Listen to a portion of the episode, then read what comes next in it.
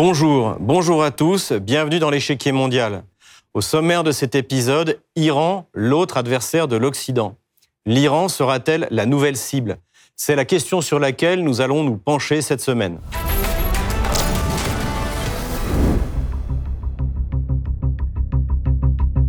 Le 14 février 2023, le président Xi Jinping a accueilli son homologue iranien, Ebrahim Raisi. Cette rencontre faisait suite à celle qui avait eu lieu en septembre 2022 à Samarkand, en Ouzbékistan, dans le cadre de l'Organisation de coopération de Shanghai. Le président chinois a salué la solidarité de l'Iran dans un monde complexe. Effectivement, la politique étrangère de l'Iran s'avère, à l'aune de l'année 2022, un véritable succès. Du point de vue purement diplomatique, Téhéran peut désormais compter sur de puissants alliés. À la Chine s'ajoutent aussi la Russie et l'Inde. Du point de vue économique, Téhéran a su également s'adapter aux sanctions occidentales et est en passe de devenir un modèle à suivre dans ce domaine. En plus de ses ressources naturelles et humaines, l'Iran se situe à la convergence de nouvelles routes de commerce qui feront de cette puissance montante un pivot régional essentiel. Cette nouvelle donne géostratégique et géoéconomique démontre une nouvelle fois les limites, voire l'impuissance des politiques de sanctions menées par les Occidentaux contre leurs adversaires.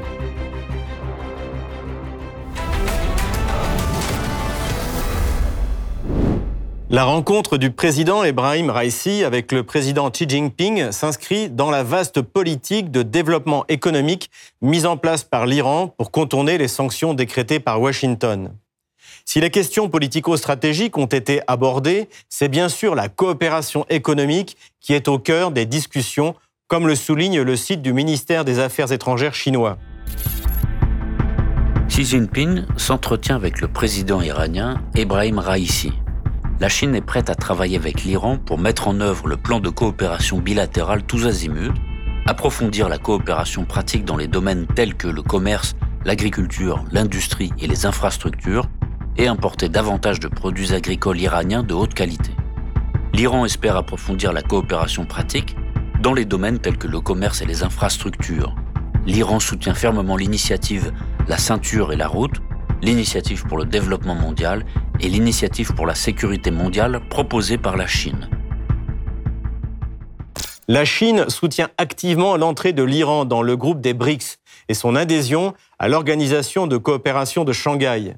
Début 2022, les deux pays ont signé un accord de coopération de 25 ans, notamment dans le domaine de l'énergie. L'état actuel de l'accord de coopération globale de 25 ans entre l'Iran et la Chine. La Chine et l'Iran ont signé en mars 2021 une feuille de route de coopération à long terme, connue sous l'appellation d'accord de coopération globale de 25 ans entre l'Iran et la Chine. Les prévisions font état d'une coopération dans le cadre de cet accord dans de nombreux secteurs, notamment ceux de l'énergie, la finance, les transports et le logement. Selon certaines affirmations, la Chine investirait 280 milliards de dollars dans l'industrie énergétique iranienne, pétrole et gaz, et 120 milliards de dollars dans le secteur iranien des transports. La question des routes de commerce est centrale dans le développement régional de l'Iran, car le pays se trouve à la croisée de deux axes essentiels. D'est en ouest, les nouvelles routes de la soie sont ce grand projet chinois qui vise à ouvrir de nouvelles voies de transport terrestre pour les marchandises entre l'Asie et l'Europe. L'Iran est aussi au centre d'un axe nord-sud qui part de la Russie pour atteindre l'Inde. C'est le corridor de transport international nord-sud qui a été inauguré en juillet 2022. Le couloir de transport INSTC une route à l'abri des sanctions avec de grandes perspectives économiques. La première cargaison russe à destination de l'Inde, via le couloir international de transport nord-sud, est arrivée en Iran, ce qui met ce couloir de transport à l'abri des sanctions près de 22 ans après son lancement en septembre 2000. Au-delà du fait que l'INSTC est plus rentable et réduit considérablement le temps de transport, le couloir constitue une alternative à la route traditionnelle du canal de Suez en haute mer. Il s'agit d'un autre avantage majeur de cette route du point de vue de la diplomatie géostratégique et économique pour tous les pays concernés, en particulier l'Iran et la Russie, qui font tous les deux l'objet de sanctions de la part des États-Unis. Le président Vladimir Poutine lui-même est revenu sur ce projet lors de son discours du 21 février 2023. Nous allons développer les ports de la mer Noire et de la mer d'Azov. Nous accorderons, et en fait nous accordons déjà, une attention particulière au couloir international de transport nord-sud. Cette année déjà, les navires ayant un tirant d'eau de 4,50 m minimum pourront passer par le canal Volga-Mer Caspienne. Cela ouvrira de nouvelles voies pour la coopération commerciale avec l'Inde, l'Iran, le Pakistan et les pays du Moyen-Orient. Nous continuerons à développer ce couloir. L'Iran développe ainsi ses relations économiques avec ses partenaires régionaux. Le 21 février, Téhéran a signé avec l'Union économique eurasiatique un mémorandum pour développer le commerce bilatéral. Le mémorandum entre l'Iran et l'Union économique eurasiatique vise à porter le commerce bilatéral à 10 milliards de dollars. L'Iran et l'Union économique eurasiatique ont signé un mémorandum sur le libre-échange lors d'une cérémonie tenue à Téhéran le 19 janvier. Le responsable iranien estime qu'avec la mise en œuvre de l'accord de libre-échange, le commerce bilatéral annuel dépassera le 10 milliards de dollars dans trois ans. L'autre grand partenaire de l'Iran est la Russie. Les sanctions occidentales contre l'un et l'autre de ces puissances ont accéléré la mise en place des systèmes alternatifs d'échange entre les deux pays, à l'image des deux banques centrales qui sont désormais directement connectés depuis le 23 janvier 2022. L'Iran et la Russie avancent vers la connexion de leur système bancaire, ce qui les aidera à résister aux sanctions occidentales.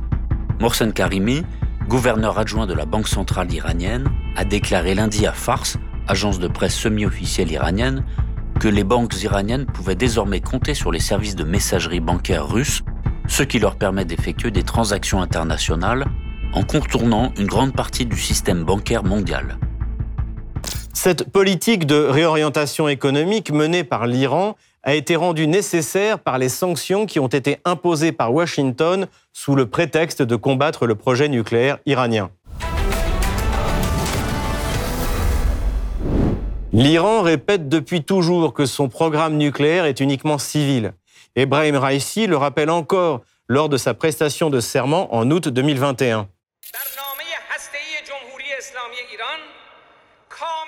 Le programme nucléaire iranien est exclusivement pacifique et selon la fatwa du dirigeant suprême, les armes nucléaires sont interdites et n'ont pas leur place dans la stratégie de défense de l'Iran. Nous utiliserons tous les outils, y compris la diplomatie et une coopération raisonnable avec le monde. Notre région a besoin de dialogue pour résoudre les conflits. Je tends la main de l'amitié et de la fraternité aux pays voisins. Et encore devant la Douma, le Parlement russe, le 20 janvier 2022. La politique de la République islamique d'Iran, comme l'a indiqué le dirigeant suprême, est que nous ne développons pas d'armes nucléaires. Cela ne fait pas partie de notre stratégie de défense. Les Américains s'opposent à ce que notre peuple fasse valoir ses droits et notre philosophie est tout à fait claire. Nous défendrons les droits de notre peuple. C'est d'ailleurs à l'occasion de ce discours que le président iranien condamne les agissements des Occidentaux et de l'OTAN contre les États souverains. Les députés russes ont alors pu apprécier que ce discours non aligné était exactement celui que tiennent les dirigeants russes, à commencer par Vladimir Poutine.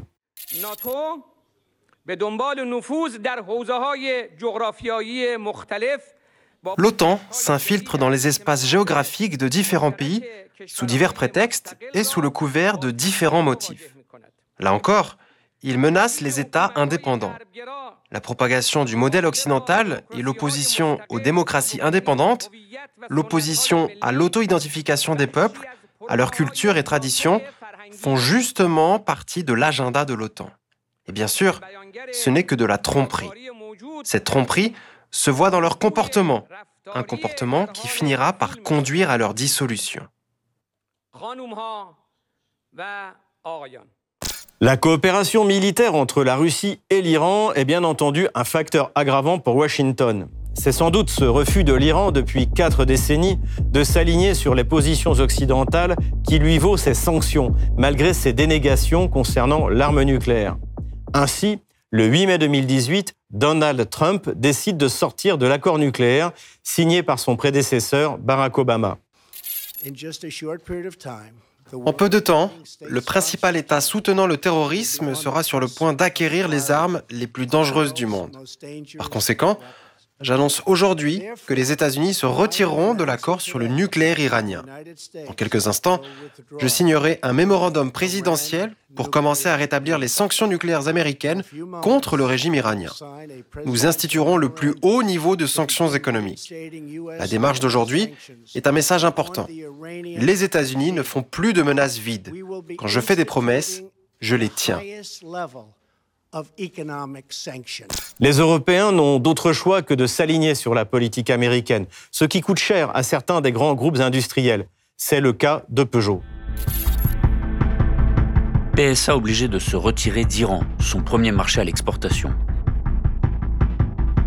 Les décisions de Donald Trump ont des répercussions jusqu'aux constructeurs automobiles français. Le groupe PSA a annoncé lundi qu'il préparait son retrait d'Iran. PSA, Peugeot, Citroën, DS et Opel avaient vendu l'an dernier 444 600 véhicules en Iran, pays où il est traditionnellement bien implanté et qui constituait son premier marché étranger devant la Chine. Les Occidentaux serrent donc les rangs derrière Washington. Début février 2023, Emmanuel Macron se rend à Tel Aviv et affirme vouloir travailler avec Benjamin Netanyahou face à l'Iran. Emmanuel Macron reçoit Benjamin Netanyahou Iran et violences israélo-palestiniennes au menu. Le président français Emmanuel Macron et le Premier ministre israélien Benjamin Netanyahou ont exprimé jeudi 2 février leur intention de travailler ensemble contre les activités déstabilisatrices de l'Iran au Proche-Orient et le soutien de Téhéran à la Russie dans son offensive en Ukraine. Emmanuel Macron a également dénoncé, à l'issue d'un dîner avec son hôte à l'Élysée, la fuite en avant de l'Iran dans son programme nucléaire et averti Téhéran qu'une poursuite sur cette trajectoire ne resterait pas sans conséquences. Cette politique de sanctions contre l'Iran, qui vise à déstabiliser l'économie pour provoquer un soulèvement dans le pays, est jusqu'à présent un échec. Pourtant, à l'automne 2022, les leaders politiques et les médias occidentaux se sont mis à croire à la possibilité d'un changement de régime. En effet, les manifestations qui secouent le pays à partir du mois de septembre 2022 sont fort bien accueillies par les capitales occidentales qui y voient un moyen d'affaiblir, voire de renverser un État proche à la fois de la Chine et de la Russie.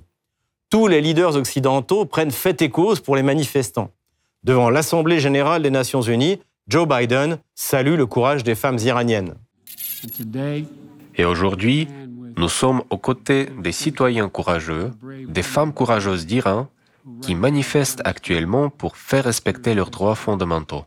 Et bien entendu, l'Union européenne se joint aux sanctions décrétées par Washington. Emmanuel Macron s'en fait un fervent défenseur. Et en effet, au niveau européen, nous, nous sommes quelques-uns à pousser pour des sanctions ciblées sur en particulier des passes d'Aran et, et des personnalités du euh, régime. Malgré ces ingérences extérieures, les manifestations contre le pouvoir iranien ont aujourd'hui largement perdu en intensité, comme le prévoyait le chef du renseignement militaire israélien, Hamid Sahar, en décembre dernier. Le régime iranien devrait survivre aux manifestations selon un responsable israélien. Le régime iranien devrait survivre aux manifestations qui secouent le pays depuis trois mois et rester au pouvoir dans les années à venir, selon Amit Sahar, général de brigade et chef du département de recherche des services de renseignement militaire de Tsahal. Le régime iranien réussira à survivre à ces manifestations, a-t-il déclaré lundi lors d'une conférence à l'Institut Gazit à Tel Aviv. Il a élaboré des outils très solides pour faire face à de telles manifestations. Et c'est d'ailleurs ce que constate le courrier international fin janvier 2023. Vue de Téhéran. Iran, net recul des manifestations, mais le feu brûle toujours. Depuis quelques semaines, les manifestations en Iran se sont quasiment éteintes, sauf à Zahedan, dans le Sistan-Baloutchistan. Mais l'esprit révolutionnaire se maintient par des actes de défiance et de résistance civile un peu partout. Les analystes imputent ce recul de la ferveur contestataire sur le terrain par la répression violente menée par le régime. Le calme revenu, les autorités iraniennes décident d'une amnistie générale pour les milliers de manifestants encore emprisonnés. C'est annoncé le 5 février sur le site de l'ayatollah Ali Khamenei à l'occasion du 44e anniversaire de la victoire de la révolution islamique. Approbation par le chef de la révolution de l'amnistie et de la réduction de peine pour les accusés et les condamnés. Sur proposition de l'autorité du pouvoir judiciaire, l'ayatollah Khamenei, chef de la révolution islamique, a donné son accord pour l'amnistie et une réduction de peine concernant un nombre important d'accusés et condamnés pour des incidents récents ainsi que ceux qui ont été condamnés par les tribunaux généraux et révolutionnaires et l'organisation judiciaire des forces armées. L'espoir suscité par les manifestations de l'automne 2022 semble donc s'être évanoui. Les Occidentaux vont donc devoir reprendre une approche diplomatique s'ils veulent recréer une relation constructive avec l'Iran qui semble désormais pouvoir parfaitement se passer d'eux. Pour en parler, je reçois Maître Baki Manesh, associé gérant du cabinet Ferdowsi Légal en Iran, spécialiste du droit et géopolitologue. Bonjour Baki Manesh. Bonjour. Bienvenue sur RT Bonjour. France. Très heureux d'être avec vous. Je voudrais commencer par une question sur la situation intérieure en Iran. Que s'est-il passé à l'automne 2022 et où en sont les manifestations à l'heure actuelle? Euh, eh bien, écoutez, euh, suite euh, au décès tragique de la jeune Marsa Amini le 16 septembre 2022, il y a eu un mouvement de révolte que nous avons tous suivi et qui a pris de l'ampleur, pendant lequel, je dirais que pendant deux à trois semaines, le gouvernement iranien a un petit peu tergiversé, euh, et euh, n'a pas su peut-être prendre les, bonnes décisions, notamment euh, sanctionner ou mettre à l'index les agents euh, de la police euh, morale qui avaient arrêté Marsa, la jeune Marsa Amini, et qui l'ont tué en fait sous les coups, sous les coups qui ont subi le jour de son arrestation. ça a créé un véritable émoi euh, en Iran tout d'abord, avec euh, des débuts euh, d'incidents qui se sont transformés en manifestations. Et encore une fois, le gouvernement n'ayant peut-être pas pris tout de suite les mesures qui s'imposent pour essayer de comprendre ce qui s'est passé ce jour-là, pourquoi la jeune Marsa Amini a été tuée, pourquoi des coups ont été portés. Et donc, face un petit peu aux tergiversations, pardon, euh, des autorités, ce mouvement a pris de l'ampleur et euh, s'est transformé en un mouvement social essentiellement mené euh, par des jeunes et surtout les jeunes femmes qui sont aujourd'hui un petit peu devenues un symbole en Occident de ce mouvement qui tient tête aux autorités de Téhéran. Mais il semble qu'aujourd'hui, le mouvement est, perdu de, l'ampleur. C'est même euh, reconnu dans la presse internationale. Euh, oui, oui, oui. Ça fait déjà plusieurs semaines, on peut dire à peu près depuis décembre, décembre, janvier, euh, des correspondants de médias européens l'ont également déclaré. C'est que ce mouvement a été, a été carrément, on peut le dire aujourd'hui, stoppé. Euh, dans les grandes villes iraniennes, puisque ce mouvement s'était propagé dans beaucoup de villes de province également, ce n'était pas qu'à Téhéran. Euh, or, aujourd'hui, euh, ces mouvements ont disparu, il n'y a plus de manifestations, il n'y a plus de, situation, je dirais, de, crise, à part peut-être encore dans deux provinces iraniennes, euh, la première, celle dont était euh, issue ethniquement euh, la jeune Marsa Amini, donc la partie iranienne qui, comprend une forte ethnicité kurde, et dans la partie sud-est où il y a une forte concentration d'Iraniens de confession musulmane sunnite. Passons maintenant à la situation internationale et d'abord ce déplacement du président Raisi à Pékin. J'aimerais avoir votre analyse sur l'état de la relation sino-iranienne Eh bien, écoutez, euh, la situation a euh, considérablement changé euh, depuis la, le départ des Américains de, du fameux accord nucléaire, le JCPOA, et depuis donc le retour des tensions et surtout le début de la guerre en Ukraine il y a un développement je dirais, sans précédent de l'axe Moscou-Pékin-Téhéran. Pour ce qui est de la Chine, il faut reconnaître que pendant des années, s'il y a eu, euh, je dirais, une entente cordiale sur le plan politique et international, cette entente ne se reflétait pas forcément dans, euh, une dans des coopérations économiques, militaires, culturelles.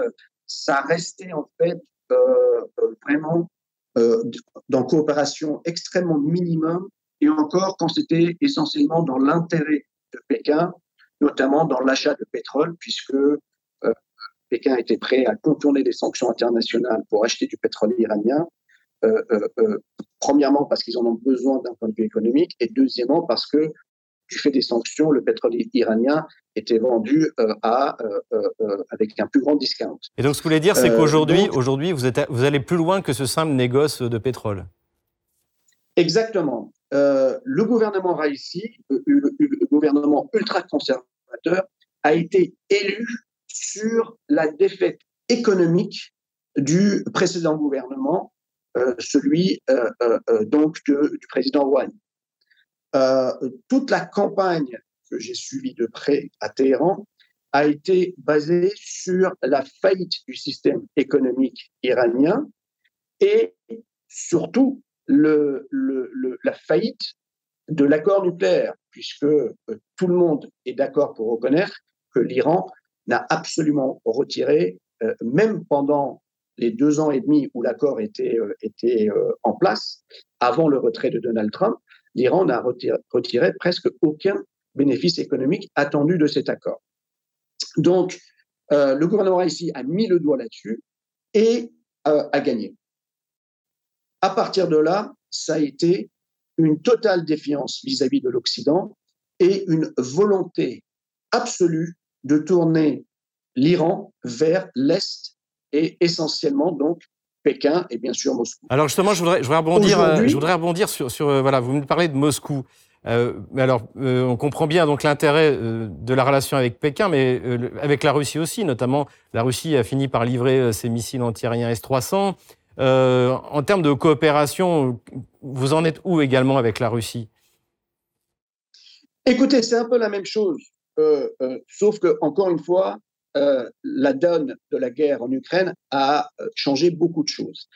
Encore une fois, il y a eu depuis assez longtemps une entente cordiale sur le plan politique, diplomatique entre Téhéran, Moscou et Pékin euh, puisque dans les dossiers devant le Conseil de sécurité des Nations Unies ou dans le dossier nucléaire, souvent euh, euh, Pékin et Moscou étaient alignés avec Téhéran, même si ça ne les empêchait pas de voter des sanctions de temps en temps. D'accord? Et sur le plan des coopérations qui pouvaient, qui devaient changer un petit peu la donne pour le consommateur iranien, pour l'Iranien lambda, euh, ça tardait à venir.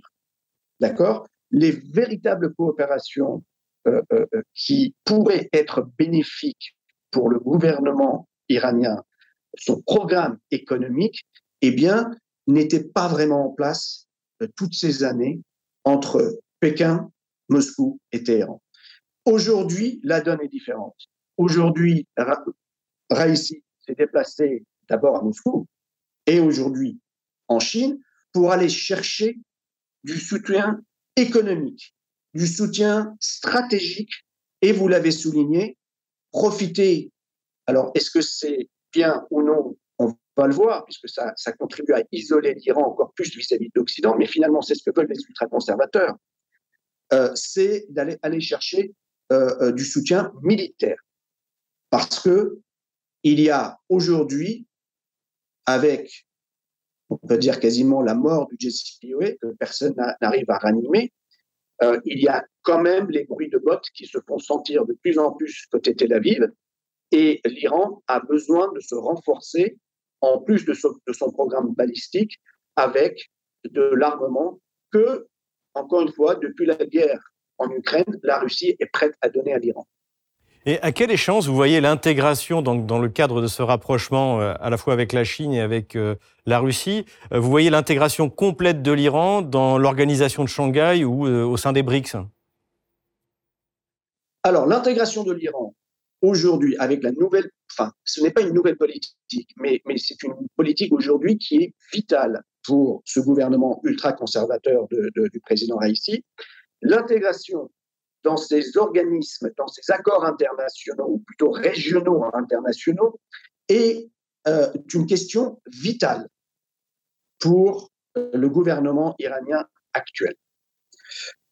Puisqu'ils ont fait le pari de la rupture, on ne peut pas parler d'autre chose, euh, même si aujourd'hui il n'y a pas de rupture diplomatique, il y a dans les faits une véritable rupture entre bien sûr les États-Unis, mais ça, ça date depuis très longtemps, mais surtout entre de nouveau l'Europe et l'Iran.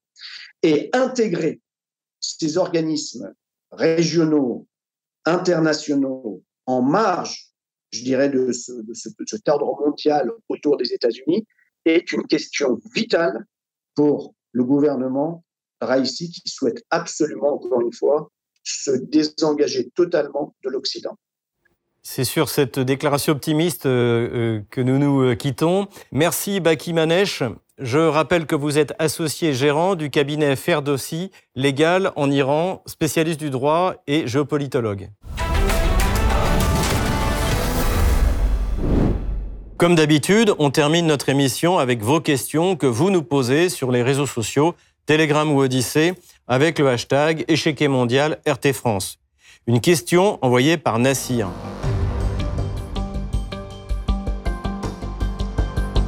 Où en est la relation entre l'Iran et la Turquie?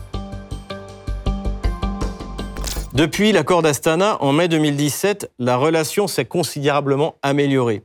Du côté turc, il n'est désormais plus question d'exiger le départ de Bachar el-Assad et de manière générale, les Iraniens et les Turcs ont tout intérêt à trouver une solution commune pour régler la question kurde dans la région. Merci beaucoup de nous avoir suivis. Rendez-vous la semaine prochaine pour un nouveau numéro de l'échiquier mondial. À bientôt sur RT France.